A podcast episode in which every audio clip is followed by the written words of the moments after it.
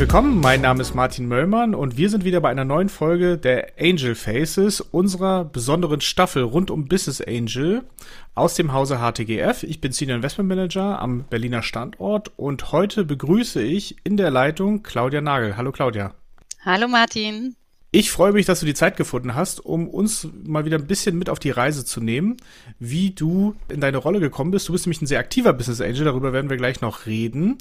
Und vielleicht kannst du uns mal kurz anfangen, so ein bisschen mitzunehmen. Wie hat es denn bei dir angefangen? Was hast du vielleicht auch vorher gemacht, bevor du Business Angel geworden bist? Wie, wie bist du da so reingewachsen?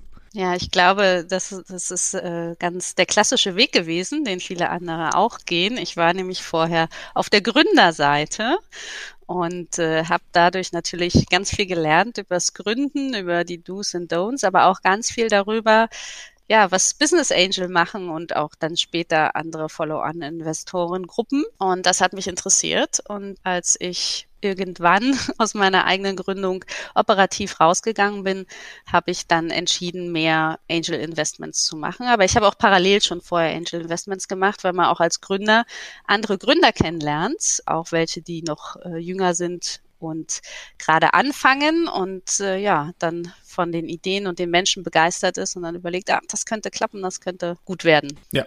Kannst du vielleicht kurz erzählen, was du damals gegründet hast? Wann, wann war das? Wie war das? Wie lief das genau. so für dich? Was waren da auch deine vielleicht ersten Erfahrungen mit dem Gründen selbst erstmal? Ja, also vielleicht so ein bisschen Vorgeschichte. Ich war, nachdem ich meine berufliche Karriere in der Industrie gestartet habe, viele Jahre bei McKinsey in der Beratung und ich sage immer so ab 2005 haben alle Kollegen im Büro gegründet, E-Commerce-Unternehmen. Viele davon gibt's auch noch, die sind sehr bekannt und groß geworden.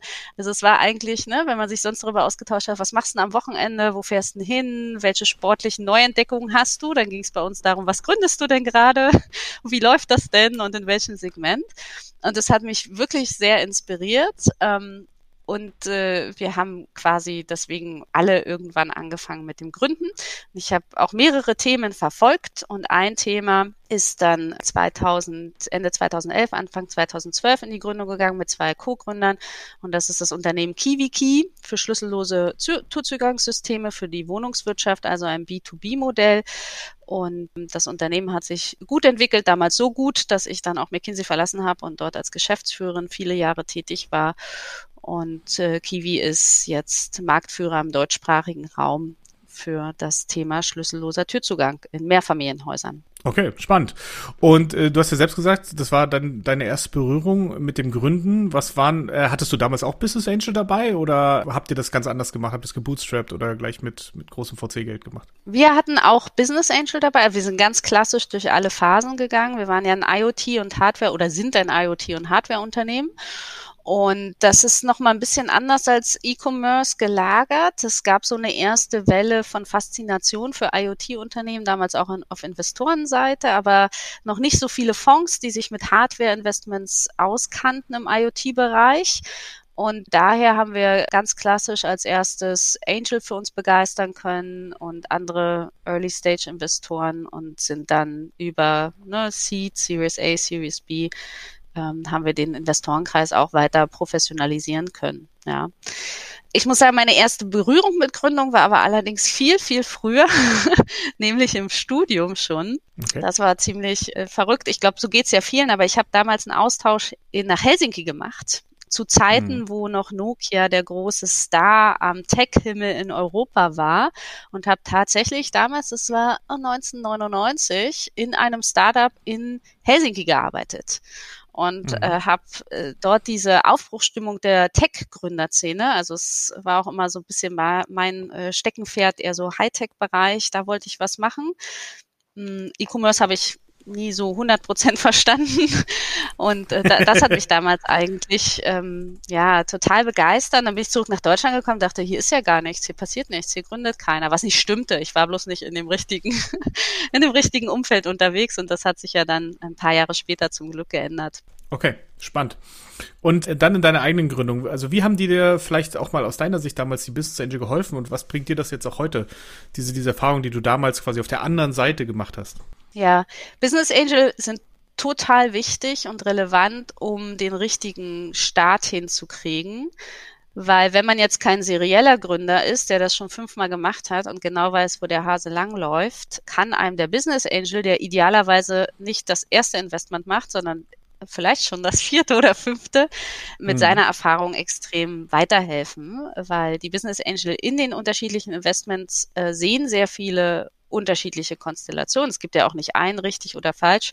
Und eigentlich habe ich so erlebt, dass gute Business Angel auch am Ende gute Coaches sind für die Gründer. Wenn es einen persönlichen Fit gibt, den ich persönlich, also den ich wichtig finde, ja, also die beiden oder mehreren gut zusammenpassen, ähm, dann kann das durchaus auch eher eine Coaching-Beziehung sein, als nur auch eine pure Investorenbeziehung. Mhm. Und äh, du hast ja schon erzählt, du warst dann quasi in der, selbst während deiner Gründung, bist du schon das erste Mal damit in Berührung bekommen, hast vielleicht auch sogar deine ersten Investments gemacht. Was war denn dein erstes Investment?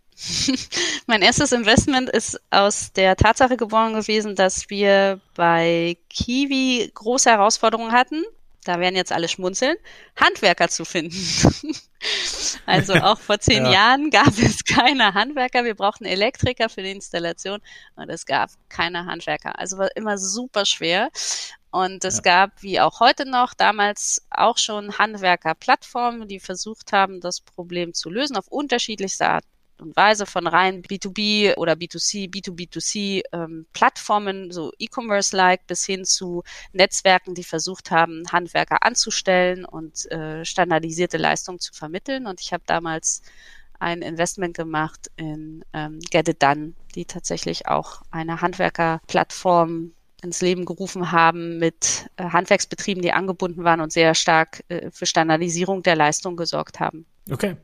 Und dann auf einmal in dieser Rolle des Investors, jetzt weg von den Gründern, was, was waren da so deine Erfahrungen? Hast du auch am Anfang schlaflos rumgelegen, was jetzt mit deinem Geld passiert? Oder was, wie bist du auch äh, mit den Gründern dann, dann umgegangen? Oder wie hast du ihnen dann auch vielleicht auch geholfen im ersten Moment? Ja, ich habe zum einen ja, es war eine wahnsinnig interessante Reise für mich. Ja, zum einen, äh, wenn man als Gründer unterwegs ist, tauscht man sich mit anderen Gründern aus, aber sieht mhm. das ja immer aus der Gründerperspektive. Und wenn man auf einmal als Investor am Tisch sitzt, dieser Perspektivwechsel ist wahnsinnig hilfreich, weil man Dinge mhm. Äh, dann doch anders beleuchtet als aus der Gründerrolle. Und das hat mich auch tatsächlich für das eigene Startup weitergebracht. Dann ist es spannend, auch mal aus der Innenperspektive eine andere Investorenkonstellation zu erleben. Ne? Ich vergleiche das immer so ein bisschen damit, äh, bei Jugendlichen sagt man ja, die sollen mal ins, ins Ausland gehen, Auslandsjahr machen zu einer anderen Familie, damit sie wissen, dass andere mhm. Familien anders funktionieren. Und so ist das auch in dem Moment, wo man als Gründer, als Angel Investor in einem anderen Startup ist, sieht man, dass vielleicht, wie man selbst mit seinen Investoren im Shareholderkreis funktioniert, das muss ja vielleicht gar nicht so sein. Man könnte auch bestimmte mhm. Dinge ganz anders machen. Und da habe ich durch dieses erste Investment auch äh, sehr viel gelernt über Gründung, über Investorenkreise, über Unternehmenswachstum und Strategie. Okay, aber äh, es ist nicht bei einem Investment geblieben, sondern äh, es Nein. sind ein paar mehr, glaube ich, dazu gekommen. Du bist ja heute mit, mit High Rise Ventures, das ja, glaube ich, dann dein persönliches Vehikel ist, sehr aktiv. Erzähl uns doch mal kurz, wonach guckst du, was machst du äh, in diesem Segment und ähm, ja, was sind die Teams, äh, nach denen du Ausschau hältst? Mhm. Bei Highrise Ventures habe ich äh, noch zwei Mitshareholder. Das sind tatsächlich mein äh, Mitgründer von Kiwi, der eine und der andere ein äh, Seed-Investor von Kiwi. Daran sieht man auch, dass aus Investoren auch mehr werden kann, ja, im Follow-on-Geschäft. Mhm. wenn man sich da sehr gut versteht und ähnlich tickt, können da auch äh, weitere Unternehmen daraus entstehen. Und der initiale Startpunkt war auch wieder schon, als ich noch bei Kiwi Geschäftsführerin war, war immer mehr PropTechs, weil wir waren ja schon so ein bisschen früher dran und eins der ersten PropTechs in Deutschland kamen halt Gründer zu uns durch die Tür gelaufen und haben gesagt, hier und wie macht man denn das und können denen nicht helfen? Und ich habe am Anfang sehr viel gecoacht, mich einfach ausgetauscht und irgendwann habe ich dann mit meinem Co-Gründer gesagt, Mensch, wir sehen diese Startups so früh, wollen wir nicht einfach auch investieren und die Chance nutzen, die längerfristig zu begleiten und auch finanziell zu begleiten. Und so haben wir 2018 angefangen mit High-Rise Ventures und haben jetzt ein Portfolio von 22 Beteiligungen mit einem ganz spitzen Fokus. Das ist mir wichtig, weil ich finde am Ende mit dem Geld, was man investiert, man kann das in der Gießkanne streuen, aber dann ist es halt Risikokapital, was man mit der Gießkanne streut. Das ist jetzt nichts, mhm. was mich begeistert. Ich möchte halt auch den Gründern helfen und deswegen haben wir gesagt, was ist unsere äh, Vision für das, was wir mit High-Rise Ventures machen. Das ist den Immobilienbestand mithilfe von den äh, Startup-Lösungen nachhaltiger zu machen und effizienter in der Bewirtschaftung und auch neue Nutzungsformen zuzulassen. Das sind so die drei Bereiche und da lassen sich alle unsere Investments gut zuordnen und äh, deswegen gibt es auch viele Synergien. Also ich sage mittlerweile High-Rise Ventures, das Portfolio ist eher wie so ein kleines Ökosystem, äh, wo man sich auch mhm. gegenseitig nicht nur austauscht, was sehr viele im Portfolio äh, von Investoren machen, sondern tatsächlich auch ja, einzelne Unternehmen äh, nehmen zusammen an Ausschreibungen teil, um mal ein ganz starkes Kooperationsbeispiel zu nennen. Da gibt es mhm. sehr viel Berührungspunkte und Synergien. Okay. Und äh, wie muss man sich das vorstellen, wenn man äh, dich, Claudia, als, als Investorin über High-Rise Ventures mit reinholt? Wie, wie unterstützt du die Teams? Wie hilfst du ihnen über den finanziellen Aspekt hinaus? bei uns, ich habe ja auch ein kleines Team on the ground, also ich bin jetzt nicht ganz alleine, sonst würde ich das auch gar nicht schaffen, so ein großes Portfolio zu betreuen. Ähm, wir sind auch da drei Leute on the ground, die mit den Startups arbeiten. Und am Anfang zu Beginn, wie gesagt, sehr frühphasig ist ja ein Angel Investment. Äh, meistens arbeiten wir sehr intensiv mit dem Gründerteam, machen wöchentliche Calls, ab und zu Workshops, äh, gucken, wo steht das Team, wo gibt's Herausforderungen, wo wollen sie hin, begleiten die die ersten sechs bis neun Monate sehr intensiv. Ja, also machen mhm. manche äh, Acceleratorenprogramme auch, da haben wir, glaube ich, viele Elemente auch übernommen. Und dann ist es meistens so, dass die Unternehmen in, sich der Seed-Phase annähern, ja, und dann auch weitere Investoren an Bord kommen und dann sinkt der Betreuungsaufwand, weil diese neuen Investoren oft aus dem auch VC-Bereich ja dann auch wieder Methoden und Tools mit an Bord bringen, die das Unternehmen weiterführen auf die nächste Stufe. Ja, klar.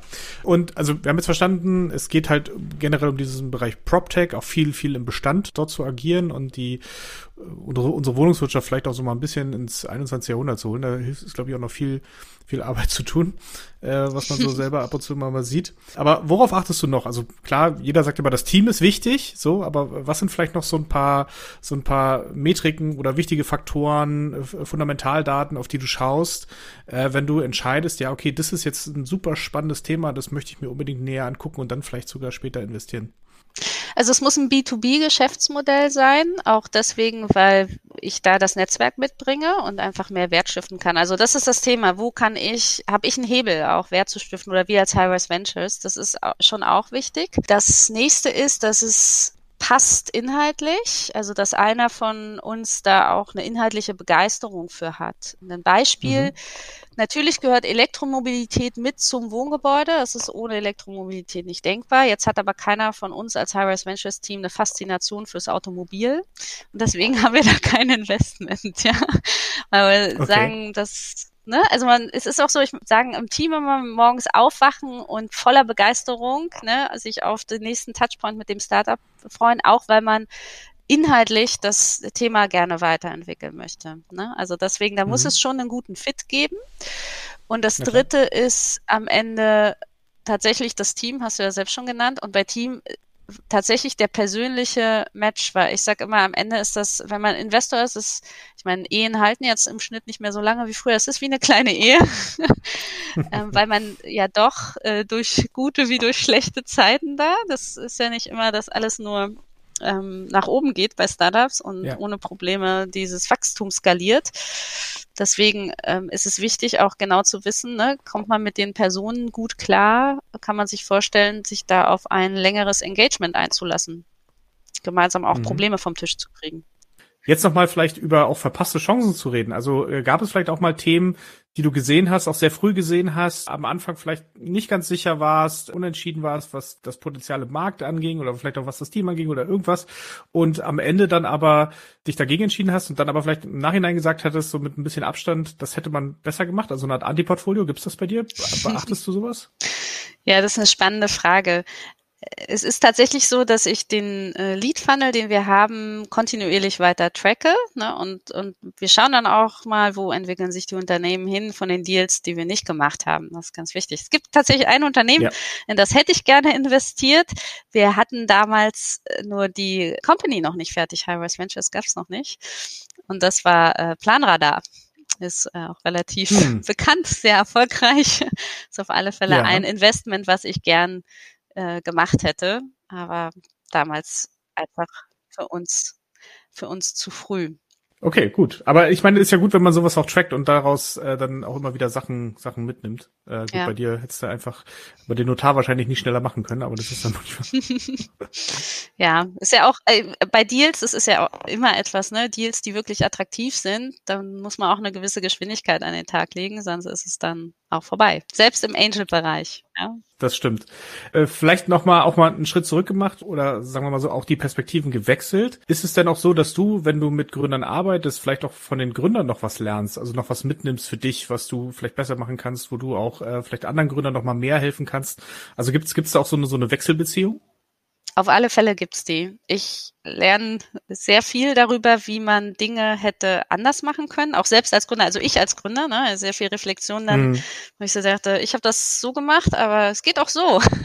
auch so kann man zum Erfolg kommen. Das finde ich super spannend. Und dann lerne ich natürlich, ich glaube, wie jeder, der schon eine ganze Weile im Berufsleben ist, sehr viel über die nächste Generation von Leuten, die ins Berufsleben einsteigen und sowieso Dinge anders machen und hinterfragen Mhm. Ähm, und das ist sowieso, also es ist etwas, was mir sehr viel Spaß macht am Angel sein. Das heißt ja gar nicht, dass alle Gründer 20 sind, überhaupt nicht.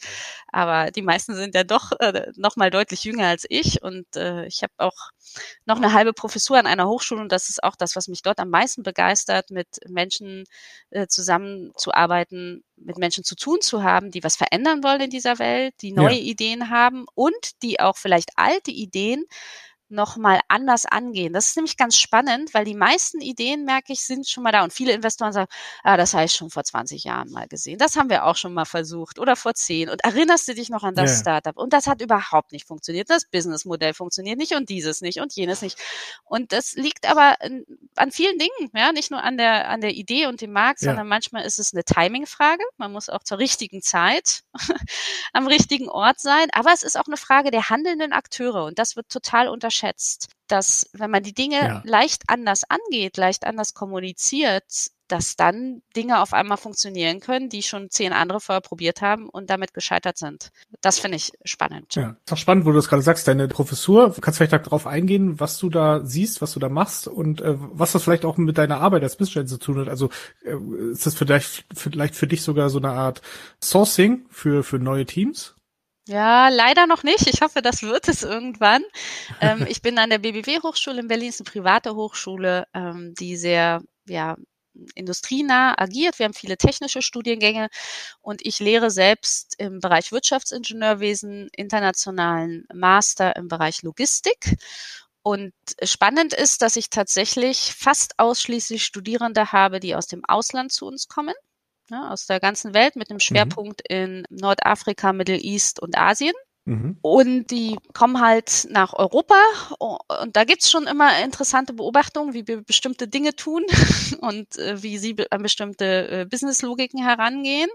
Und ich, meine Mission ist so ein bisschen, den die deutsche Gründerszene auch näher zu bringen. Erzähle natürlich auch immer, äh, binde viele Startups ein in die Vorlesungen und versuche, ja, die jungen Menschen zu ermutigen, zu, zu gründen. Die BBW hat jetzt auch seit zwei Jahren, glaube ich, es fing in Corona-Zeiten an, ein eigenes äh, Gründerzentrum Push, wo ähm, mhm. Gründungen unterstützt werden. Also es ist noch ein kleines Pflänzchen, was wir versuchen zu hegen und zu pflegen und was wachsen soll. Ja, ich glaube, es ganz wichtig, überall diesen Unternehmergeist auch mit reinzubringen. Nee, das klingt gut. Wir sind, glaube ich, auch schon am Ende gekommen, haben auch viel gelernt. Vielen Dank dafür. Hast du vielleicht noch so ein paar äh, letzte Worte, die du gerne den Gründern immer mitgibst, wenn es wenn es darum, vielleicht wenn es auch mal schlecht geht oder wenn es mal besonders gut läuft, was sie auf keinen Fall vergessen sollen? Was sie auf keinen Fall vergessen sollten. Also ich finde mal wichtig, dass eine Gründung für die meisten ist es tatsächlich ein Marathon und kein Sprint.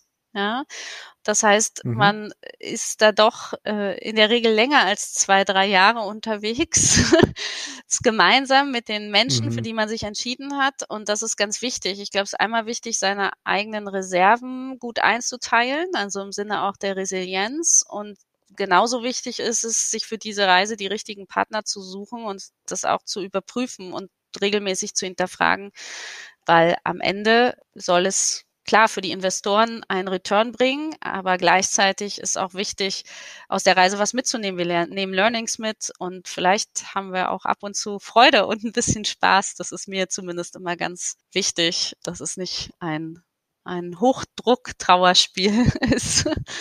genau. Absolut. Claudia, vielen, vielen Dank für diese tolle Geschichte und die Einblicke, was du mit Highrise oder du und dein Team mit Highrise machst. Ähm, das war wieder eine Episode im Bereich Angel Faces. Wir freuen uns. In zwei Wochen gibt es eine neue Episode und bis dahin sage ich Tschüss und nochmal vielen Dank, Claudia.